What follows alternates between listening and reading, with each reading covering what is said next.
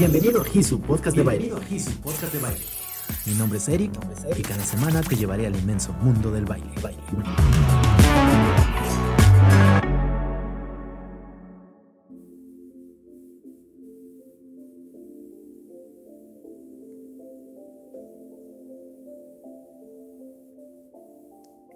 La Organización Mundial de la Salud define la salud como un estado de completo bienestar físico, mental y social, lo que supone que este concepto va más allá de la existencia o no de una u otra enfermedad.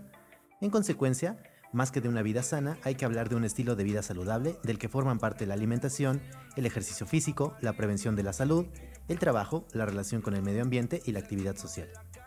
Y para abordar este tema, Hoy contamos con la participación de la doctora Sandra Castellanos Morales, especialista en medicina homeopática, instructora de Taekwondo en el Instituto Politécnico Nacional, cinta negra cuarto dan y amante de todo tipo de baile. Doctora, ¿cómo estás?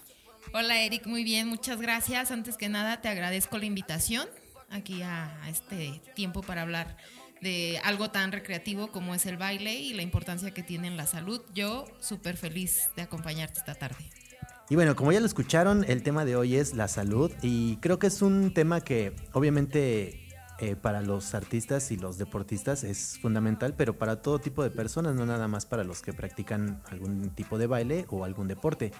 Y el, primer tema con el que vamos a, empezar es la importancia de cuidar nuestro cuerpo. Y yo sé que ahí pues es como algo muy evidente y que todo el mundo podría pensar que pues ya lo sabe, ¿no? Pero, pero normalmente los artistas pensamos siempre en cuidar esta parte como de la mente, es como ese misticismo de tener pensamientos positivos y, y hasta podríamos decirlo de broma, eso de alinear los chakras pero no nos damos cuenta que mente sana en cuerpo sano. O sea, de nada te sirve tener pensamientos positivos si tu alimentación es mala, si no cuidas tu periodo de sueño. Y por eso es importante este, pues que ahorita nos apoyemos en un especialista para que entendamos que sí es muy importante. Eh, yo creo que el primer punto es lo del sueño, ¿no? Que, que si nos desvelamos va a tener una consecuencia en nuestra actividad. Claro que sí, Eric. Todo, todo, todo es importante, como lo dice la definición de la OMS es un estado de equilibrio biopsicosocial, ¿no? Lo biológico, que incluye todo lo que es el cuerpo, todo eh, el funcionamiento de tu organismo, es muy importante que sea cuidado. Lo psicológico, tus pensamientos, tu forma de ser, también es súper trascendente y pues obviamente el medio ambiente en el que te rodeas, lo social, también influye en tu estado de salud todo siempre tienes que buscar que esté en armonía, pero justamente ahorita comentando esto del sueño y de las cosas que físicamente descuidamos, pues hay dos principales, ¿no? El descanso y la alimentación. Un deportista, un atleta o un bailarín que también ya son considerados atletas de, alto rendimiento incluso, que no cuida su alimentación definitivamente no puede alcanzar su mayor rendimiento, ¿no? Puedes estar diciendo, ay, sí, estoy mejorando, pero llegar a un punto en el que ya no vas a mejorar más. Entonces te vas a estancar. ¿Cómo no cuidamos la alimentación? Pues número uno, ayunos prolongados, ¿no? No me dio tiempo de desayunar, no me dio tiempo de comer o de cenar, ya, no comí. Número dos, como no comí, entonces a la hora que puedo me atasco de todo lo que encuentro en casa o me voy a los tacos y me como los 15 que me entren con mi refresco y con todo lo que pueda y el postre, porque es que no había comido en todo el día. Y entonces todos estos hábitos hacen que en lugar de nutrirte adecuadamente y fortalecerte para seguir desarrollando eh, la masa muscular o las habilidades físicas que estás trabajando con tu actividad, eh, pues solamente estés ganando grasa, ¿no? Y tus habilidades físicas pues se vean limitadas o incluso mermadas.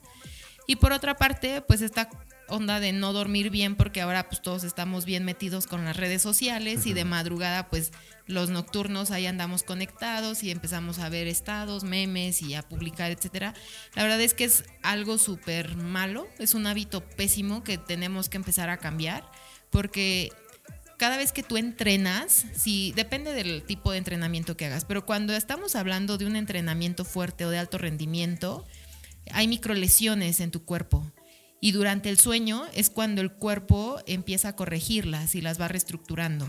Si tú no duermes adecuadamente de 6 a 8 horas diarias, esas microlesiones no se alcanzan a, a, regenerar y entonces empiezan o son los comienzos de las lesiones deportivas. Entonces es importante dormir, uno, pues para recuperar toda la energía, dos, para que el cuerpo esté como regenerando las pequeñas lesiones que se generaron en el entrenamiento, y tres, porque mentalmente necesitas descansar, tu cerebro necesita descansar. Entonces, si tú mejoras tu alimentación, si duermes mejor, por supuesto que tu rendimiento físico para bailar o para hacer cualquier deporte va a mejorar. Y que miren, aquí eh, obviamente algunas ocasiones, eh, sobre todo pues los bailarines que normalmente tenemos eventos ya más en la noche, a veces se complica. Pero bueno, lo primero es que no, difícilmente eh, estás en una chamba donde tengas evento de lunes a viernes o de lunes, de domingo a domingo. Regularmente son fines de semana. Puede ser viernes, sábado o sábado, domingo. Entonces, los otros cinco días que, que no tienes esa, esa necesidad de trabajar tan, tan noche, pues sí dedicarle a tu cuerpo ese descanso, que es lo que estamos hablando. Particularmente uno, pues no desvelarte. Y, en cuanto a lo de las horas de sueño, yo tengo aquí una, una duda. Este, ah, porque a veces hay quien se justifica en, bueno, yo duermo ocho horas, entonces me duermo, no sé, a las 4 de la mañana y me paro hasta las 12 o a la 1, entonces ah, ya digo, ah, no, pues ya, ya descansé mis ocho horas. Y, y, creo que, pues no, los periodos de sueño, hasta donde yo recuerdo, son pues cuando empieza a anochecer también sé que es complicado. Y, por ejemplo, en este horario que ya, este, pues, que se supone que es el horario que teníamos desde siempre, eh, que después se alteró, pues ya empieza a oscurecer como por ahí de las seis y media a las siete. Tampoco vamos a pedir que nos durmamos a las ocho de la noche, ¿no? Pero, pero que no lo prolonguemos tanto, porque a veces con eso lo justificamos, ¿no? Como en la mañana no, no, no tenemos eh, a lo mejor chamba o no, no hay clases, no hay ensayos, entonces me duermo a las 5 de la mañana y ya me paro a las 3 de la tarde. Ahí están mis 8 horas. Y es como que no, o sea, eh, parte del, dormir apropiadamente es que no esté tan noche. No sé si, si eso sí tenga que ver o si puedas tener la confianza de decir, bueno, pues me desvelo total. 3 de la mañana, me paro 11 de la mañana y ya, fueron mis 8 horas. Eh, bueno, exactamente así como lo dices, el mejor momento de dormir es en la noche, porque fisiológicamente el sistema nervioso está programado para generar, o bueno, más bien para apagar ciertos neurotransmisores para poder descansar durante la noche. Si tú te duermes a las 5 de la mañana creyendo que vas a descansar igual, ya con la luz del sol, ya con el, el horario y con las horas que llevas despierto, estás generando una alteración como en el ciclo circadiano del sueño. No es lo mismo dormir de noche que dormir de día.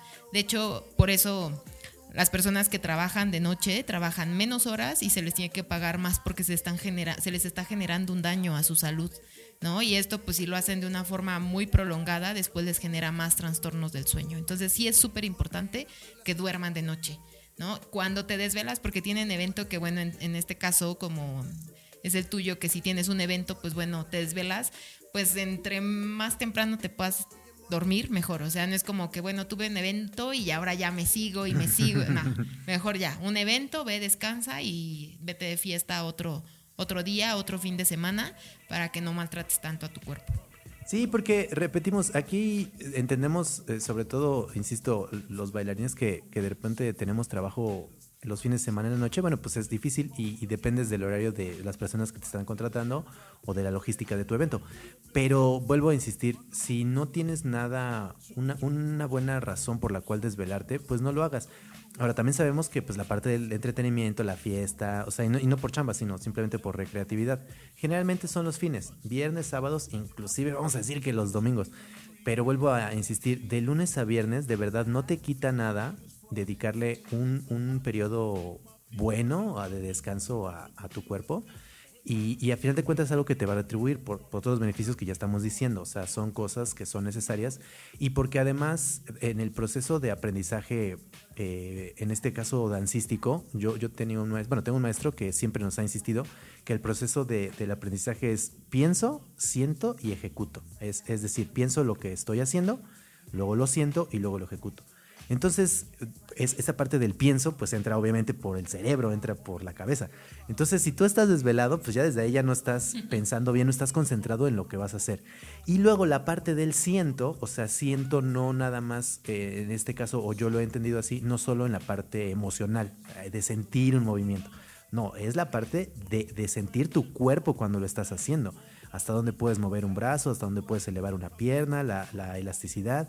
Entonces, si en ese proceso de, formación los primeros dos pasos gracias a, que no tuviste un descanso adecuado, los vas a tener mal, pues obviamente el tercer paso pues va a salir todo chueco. Entonces, vuelvo a repetir, si tú piensas mal porque estás con sueño, estás desvelado, luego sientes mal porque tu cuerpo no te va a responder como tú lo quieres, pues lógicamente no vas a ejecutar bien. Entonces es algo que nosotros tenemos que tener muy en cuenta y no darle, más bien no restarle importancia, sino darle toda la importancia del mundo, eh, que es lo del sueño. Y ahorita vamos a pasar con la alimentación, que es el otro punto que tocabas, que también es imprescindible. O sea, el tener una buena alimentación, eh, para los que empezamos a tomar clases o a dar clases desde temprano, pues saber que, que aventarte un ayuno es malo. Digo, a lo mejor un día, otra vez vamos a lo mismo. Por las prisas, por lo que me digas, un día puede que, te avientes la de ir y dar tus clases o tomar tus clases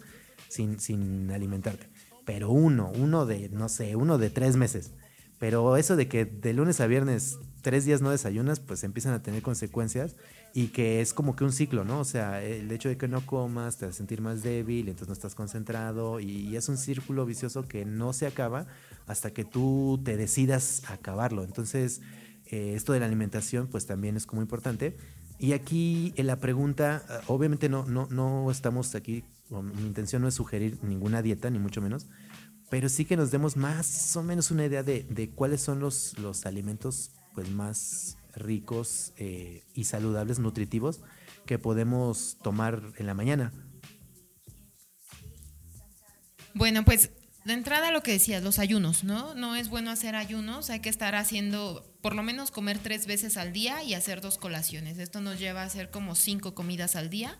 Las colaciones pueden ser frutas, puede ser medio sándwich o puede ser un sándwich, dependiendo como de tus requerimientos calóricos y de tu actividad física. Pero sí, en las mañanas, por ejemplo, no sé, yo cuando entrenaba muy temprano, eh, mi desayuno de las mañanas pues era jugo con un poco de fruta y semillas, porque tenía un entrenamiento pues en una hora o menos de una hora y la digestión no es tan rápida, entonces tienes que, ingerir como glucosa, algo que rápido eh, entre a tu organismo, que te dé energía y que te permita realizar tu actividad, ya sea deportiva o de baile. Pero si tienes más tiempo, lo ideal es que comieras o quisieras un desayuno tres horas antes de tu, de tu rutina o de tu entrenamiento. Ya si vas a desayunar en forma, tienes que desayunar los tres grupos de alimentos. Una porción de carbohidratos, una porción de proteína de origen animal y dos porciones de vegetales. En la tarde es exactamente lo mismo, o sea, a la hora de la comida siempre tienes que estar buscando que todo tu plato tenga de los tres componentes, vegetales, carne o proteína de origen animal y tus carbohidratos, eh, de preferencia complejos. En tu colación entre el desayuno y la comida, ya les decía, pueden comerse otra fruta, pueden comerse medio sándwich, pueden comerse una tostada con bastante lechuga y pollo cocido o de la que quieran, pero es como solamente un poquito para que no llegues con hambre voraz a la siguiente hora. Y igual en la tarde noche puedes hacer otra colación, puedes comer vegetales, puedes comer zanahorias, jícamas y agregarle eh, algunas semillas, agregarle algún otro pedazo de sándwich si es que no lo comiste en la mañana y para en la noche igual. Hay por ahí un mito que dicen en el que hay que desayunar como rico, comer como... Ajá, mendigo. Desayunar como rey, comer como príncipe y cenar como mendigo. Ese, la verdad es que no es tampoco muy recomendable porque a la hora de desayunar, o sea, estás hablando que tienes que comer como en exceso, la comida moderada y en la noche algo muy escaso. Y la realidad es que también en la noche, o sea, cuando tú estás durmiendo, los nutrientes que ingeriste se están utilizando para hacer la renovación celular en tu cuerpo. Entonces, sí es importante que lleves una alimentación balanceada pero que estés comiendo de todos los grupos de alimentos, tanto en desayuno, comida y cena. Si ya no te da tiempo de desayunar bien o de comer bien porque ya vas a entrenar, entonces, pues por lo menos carbohidratos simples que te den la energía necesaria para que hagas tu actividad y eso sí, terminando tu rutina, ya te comes, haces la comida que te, que te correspondía. Y en cuanto a esta parte de las colaciones, ¿cuáles serían, pues sí, los, los ejemplos más eh, más al alcance que podemos tener en el caso de colación.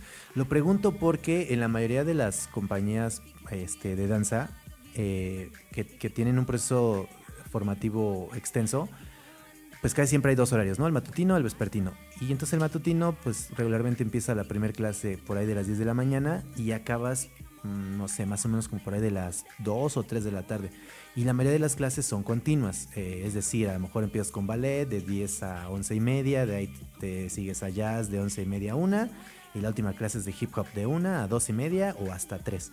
Entonces son clases pues pesadas y que van una tras otra. Entonces realmente no te da tiempo como de, bueno, acabar una y hago un break y, como algo pues que me, que me dé más tiempo. Este, entonces ahí yo creo que entra esto de las colaciones, ¿no? De bueno, entre que sale un maestro y entra el otro, este, tienes cinco minutos y ahí pues te aprovechas. La verdad es que pues nosotros como, bailarines, y, yo creo que pues muchas personas, no, no solamente los bailarines, desconocemos bien este concepto de colación y este concepto de, qué te puedes comer en esos periodos tan cortos que además no te haga sentir pesado, porque a lo mejor si traes, eh, no sé, hablemos de un sándwich o una torta o algo así, pero ya a la hora que empieza la clase, entonces pues ya te sientes medio pesado y entonces, como, como hablamos de esta parte del proceso digestivo, pues te hace que también como que te aletargues y ya no respondas. Entonces, no sé cuáles serían los ejemplos, este, pues sí, como más recomendables de qué puedes comer en esos periodos entre que sales de una clase y entras a la otra? Ok, pues mira, una colación es solamente una cantidad de alimento como que te vuelva a dar saciedad. No es una comida completa en, forma, no tiene todos los grupos de nutrientes, pero sí te ayuda a que tu estómago eh, se sienta ocupado y que no tengas mucha hambre, pero que además te aporte un poquito de energía.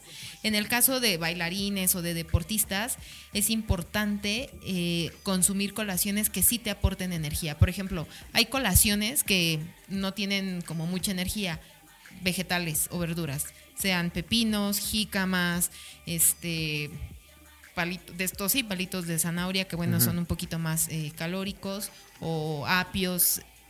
Esas son cosas que casi no te aportan energía. Mm. Pero las puedes comer, te aportan mucha agua, entonces te están hidratando.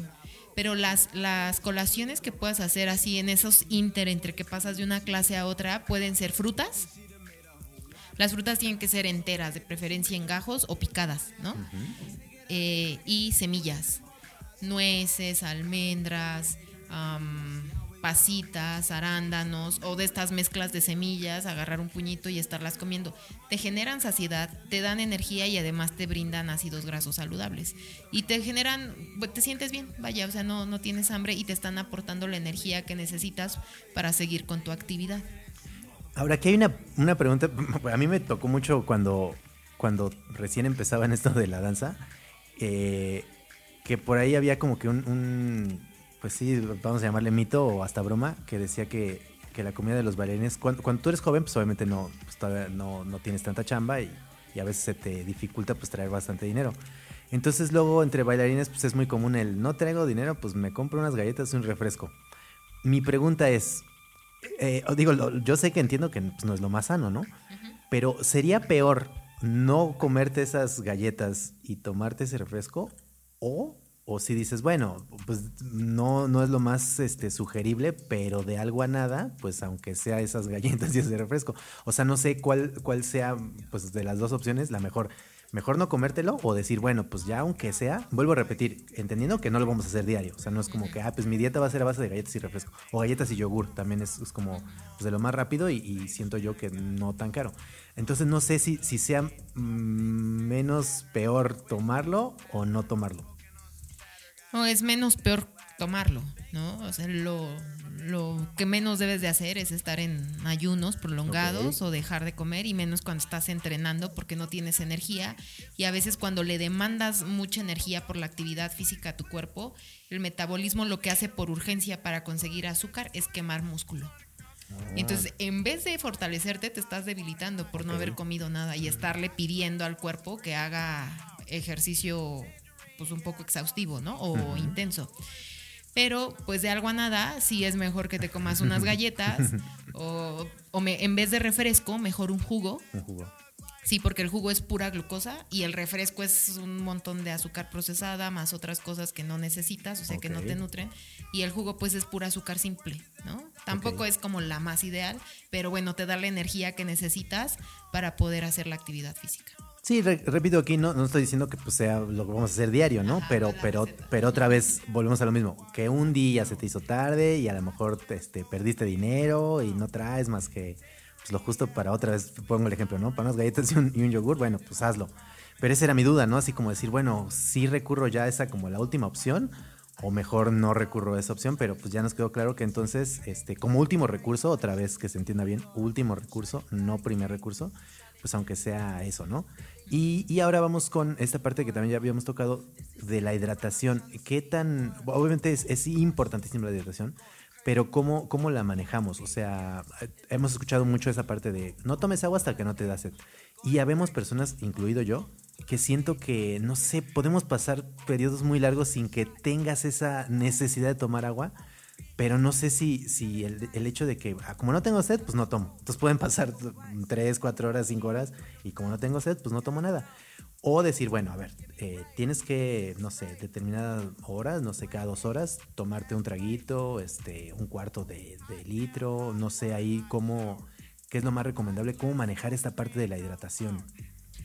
Bueno, la hidratación es súper importante para todos en todo momento, ¿no? Lo recomendado, eh, independientemente de si estás entrenando o no, es que tomes mm, segundos litros de agua, pero hay una fórmula. Puedes multiplicar 0.03 por tu peso y esa es la cantidad de agua que tienes que tomar al día. Si tú eres deportista o entrenas, por supuesto que tienes que tomar más porque te estás deshidratando. Ahora, durante el entrenamiento, te tienes que estar hidratando ya sea que estés bailando o que estés entrenando cualquier otra cosa, la hidratación es importante, que con cada media hora estés tomando tragos de agua. No es como que te tengas que tomar medio litro, sino más bien que tomes un par de tragos para que sigas tu actividad física. ¿Por qué? Porque te estás deshidratando de forma constante.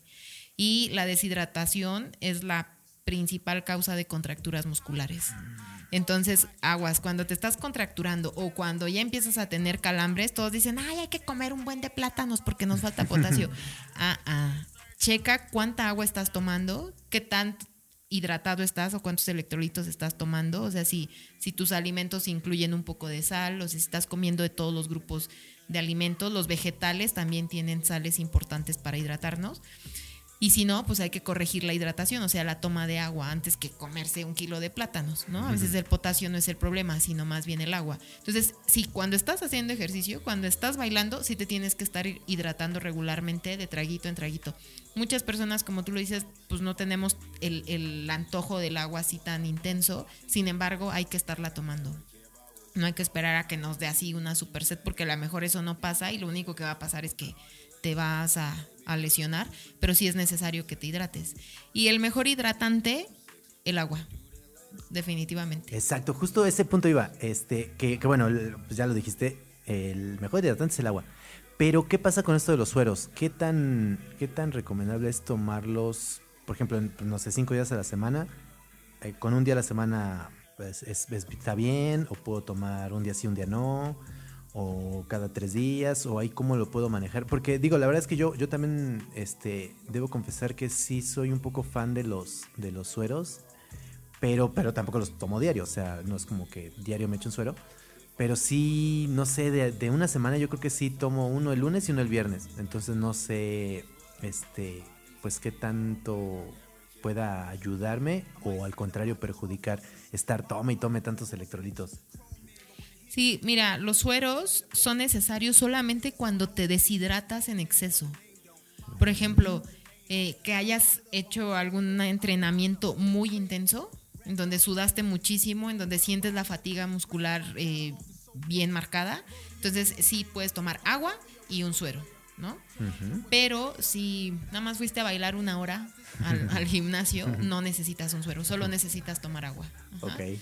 Tampoco es bueno como abusar de, los sueros, porque muchas veces no son necesarias tantas sales y las empezamos a acumular. Ah, Entonces, depende de tu actividad física, pero comúnmente en tus alimentos, si estás comiendo bien, también vienen los, los electrolitos que se necesitan, ¿no? Estar bien hidratado no quiere decir solamente tener agua en el cuerpo, sino también tener las sales, sodio, potasio, magnesio eh, y otros en, nuestra sangre. Pero el cuerpo está súper bien adiestrado para regularlos y entonces cuando te hace falta, por ejemplo, sodio, se te antoja. y el mismo cuerpo, o sea, como que dices, ay, ahora tengo ganas sí de mis pepinitos, pero con salecita o, o, chilito o algo que te aporte lo que te, lo que te hace falta. ¿No? Entonces, pues ya, se lo pones, te los comes, se te pasa y ya después ya no tienes el antojo, pero porque el cuerpo es muy hábil, se te antoja lo que necesitas. Pero el agua, ahí sí, es así, hay que tomarla, ¿no? No hay que, no hay que tomar de más, por eso está esta formulita que les digo, punto 03 por el peso actual que tienes, ni tampoco hay que tomar tan poquita, ¿no? Y, por ejemplo, con esta fórmula, eh, quiero hacer el ejemplo conmigo, yo peso 79 kilos, entonces punto 03 por 79 me da 2.37. Este 2.37, ¿qué, ¿qué representa? 2 litros 370 ah, mililitros, o sea, 2.370 litros de agua. Ajá, al día. Ah, entonces apréndanse la fórmula, ¿eh? 0.3 por tu, peso. Ah, vientos. Y, y, con esto del, del, agua también, creo que aquí otra, otra parte que es muy común entre los atletas es la parte de las lesiones. Y, y bueno, mmm, sí puede que, que, tengas alguna lesión por algún movimiento que no ejecutaste bien, por algún calentamiento que no hiciste bien, eh, porque a lo mejor te faltó pues no sé, alguna preparación extra antes de empezar a hacer la, este, la actividad. Pero creo que también es, es, es muy importante la alimentación y ahí se ve reflejada, ¿no? Yo creo que todos conocemos personas que constantemente se están lesionando, desgarrando, tironeando. Y, y, pues tenemos que ver que, que, la alimentación juega un papel muy importante. No sé si estoy exagerando un 60%, más que el hecho de cómo estás ejecutando un movimiento, es qué hay atrás de tu cuerpo, ¿no? O sea, los músculos cómo estás alimentado, cómo estás nutrido. Y, para las personas que, pueden sufrir lesiones constantemente, pues que le echen un ojo antes de, la clase como tal, porque a veces tendemos a echarle la culpa, ah, es que el maestro no sabe, no, no explicó bien o, me estiró de más, ¿no? Que es como siento que de lo más común, las lesiones cuando estás haciendo flexibilidad, este, los desgarres y los tirones. Pero más que señalar al instructor o al maestro, pues creo que el primero que debes de voltear a ver es a ti mismo, ¿no? Decir, a ver, estoy, ya retomamos la parte del sueño, ¿no? Estoy durmiendo bien, uno, y luego dos, estoy comiendo bien y me estoy hidratando bien. O no sé si, si el porcentaje que yo le puse ahorita en este ejemplo, eh, estoy exagerando o si va más o menos como en ese tenor. No, bueno, el porcentaje puede ser variable. Una lesión es multifactorial, ¿no? Siempre hay, varios factores que pueden afectarla y en algunas ocasiones tal vez sí la, hidratación es el factor principal, ¿no? Te, estás contracturando o te estás acalambrando y ya no te puedes estirar porque el calambre te dejó la contractura horrible. Primero revisa, ¿te estás hidratando bien? ¿Estás comiendo de todos los grupos de alimentos? A lo mejor sí te está haciendo falta potasio, porque sí te estás hidratando, pero de todos modos. O estás sobrecargado de actividad física. También la sobrecarga eh, deportiva favorece eh, que empiecen como cierto tipo de lesiones. Pero es multifactorial, o sea, no siempre un porcentaje fijo de, de la alimentación para determinada lesión puedes con, haberte contracturado y no necesariamente por la alimentación y por la, hidratación, sino porque de verdad se te pasó la mano con el entrenamiento. O sea, y no es que te hayan estirado de más, sino que hiciste demasiado, fatigaste hasta el full el músculo y pum, se contracturó. Okay. Entonces, a veces hasta el clima, ¿eh? Hay personas que son susceptibles al frío y se contracturan con mucha facilidad.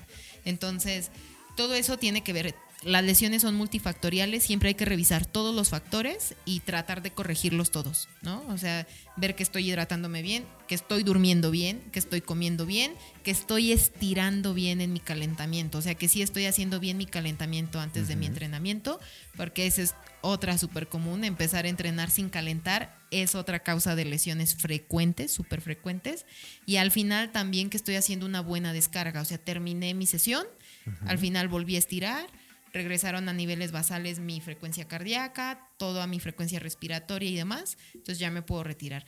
Entrenar, quedarse a medias, e irse corriendo a la otra actividad es otra causa de lesiones, no favorece, exacto. Entonces, todo, todo, todo hay que revisarlo, ¿no? Por supuesto, los instructores tienen saben que una sesión de entrenamiento debe de tener un calentamiento, la parte del desarrollo principal y eh, la descarga para volver a los niveles basales y volverse a estirar pero de nosotros depende pues estar durmiendo, estar bebiendo eh, agüita y estar este, comiendo adecuadamente. Y miren, aquí eh, vamos a, tocar este tema así rapidísimo. Yo creo que nos va a hacer falta otra, otra sesión para ahondar más en este tema. Pero nada más hacer, hacer hincapié en que cuando tengamos una lesión, pues sí es atenderla adecuadamente, ¿no? Y atenderla adecuadamente quiere decir respetar los tiempos de, de recuperación que te establezca el especialista porque es muy común que como deportista no le des tanta importancia. Es como, ah, ya me dolió el tobillo, bueno, pues me dijeron que descansara tres días, pero voy a descansar solo uno y en el segundo, como ya siento que no me duele, pues ahí voy otra vez. Y, creo que por eso pueden ser recaídas. Entonces, eh, te repito, yo creo que eso, eso pues va a tener que quedarse como pues, en otra sesión para poder ahondar más. Pero pues sí recomendarle, ¿no? A la gente que, que, si tiene alguna lesión y ya, bueno, primero pues que vaya al médico, o sea, que no se deje llevar por los comentarios de, de, pues, de los amigos o, el clásico consejo de la abuela, que, que digo, no, no estoy diciendo que esté mal, pero pues, obviamente a lo mejor la abuelita pues no estudió medicina, ¿no? Entonces mejor ve con un especialista que te diga bien, que te diagnostique bien sobre todo y que pueda decirte cuál es el, tratamiento a seguir y el periodo de recuperación, o sea, qué, qué sí puedes hacer o qué no puedes hacer y que lo respetes. Yo sé que pues a veces te entra la desesperación, la frustración de ya querer volver a, a saltar, a tirarte el piso, a rodar, pero si no le das eh, pues el tiempo adecuado a tu cuerpo, tarde o temprano pues te lo va a volver a, pasar factura, ¿no? O sea, te vas a volver a lastimar o a lo mejor, yo siento que también es muy común que a lo mejor te, te lastimaste, no sé, el tobillo, entonces por cuidarlo y querer hacer las cosas otra vez, empiezas, no sé, a lo mejor a condolencia en la rodilla. Y ya después, a lo mejor ya no te duele el tobillo, pero te duele la rodilla. Y ya después, ya no es ni el tobillo ni la rodilla, ahora se fue a la cadera. Entonces una cadenita que pues no te deja estar como en paz pero eso es porque nunca le diste el, tiempo suficiente a tu cuerpo para recuperarte. Exacto. Así es, bueno, como que rápidamente, sí, la recomendación es esa, vayan con un especialista, de preferencia un médico que tenga formación en medicina deportiva, porque sí es importante. Hay lesiones eh, físicas que cuando no haces ejercicio, bueno, sí tienen un manejo, pero cuando eres deportista el cuerpo reacciona diferente y eso lo maneja un médico del deporte. Entonces sí es cierto, siempre que te pasa algo, todos son doctores, ¿no? Y te dan consejos de no, a mí se me quitó con esto, pero cada persona es diferente, cada cuerpo es diferente y cada quien tiene un entrenamiento distinto. Entonces sí es importante que vayas con un especialista, de preferencia médico del deporte o quiropráctico con especializaciones en entrenamiento deportivo y cosas así. Y la otra es que sigas las indicaciones. En los deportistas que ya tienen cierto nivel o en bailarines que ya tienen cierto nivel, no todo es reposo al 100%. Hay, una, hay algo que se llama reposo activo. Entonces te mandan a hacer una rehabilitación, o sea, hacer unos ejercicios que parece que no haces nada, pero son súper importantes que los hagas porque justamente son ejercicios que permiten la regeneración de la lesión más rápido, o sea, favorecen tu recuperación para que te integres otra vez a tu actividad y no vuelva a reincidir la lesión. Entonces, atenderte con especialista, seguir indicaciones y si te indican fisioterapia, para, para regenerar eh, la lesión, seguirla y cumplirla es súper importante. Y la verdad es que casi nadie lo hace, pero es como de los puntos claves para que la, las regeneraciones de las lesiones se den perfectamente. Pues ya escucharon muchachos, entonces a cuidarse, a dormir bien, a comer, pues ahora sí como dicen los comerciales, frutas y verduras.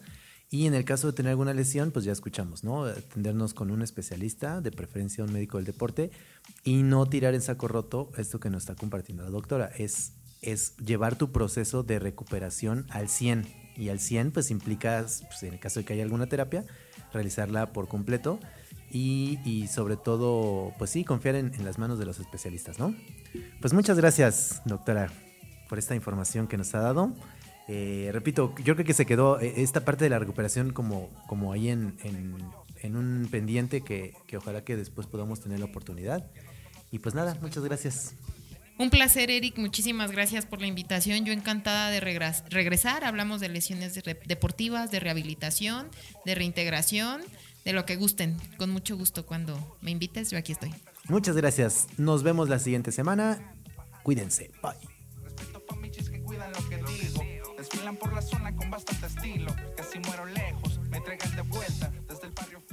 Esta es una producción de Estelar.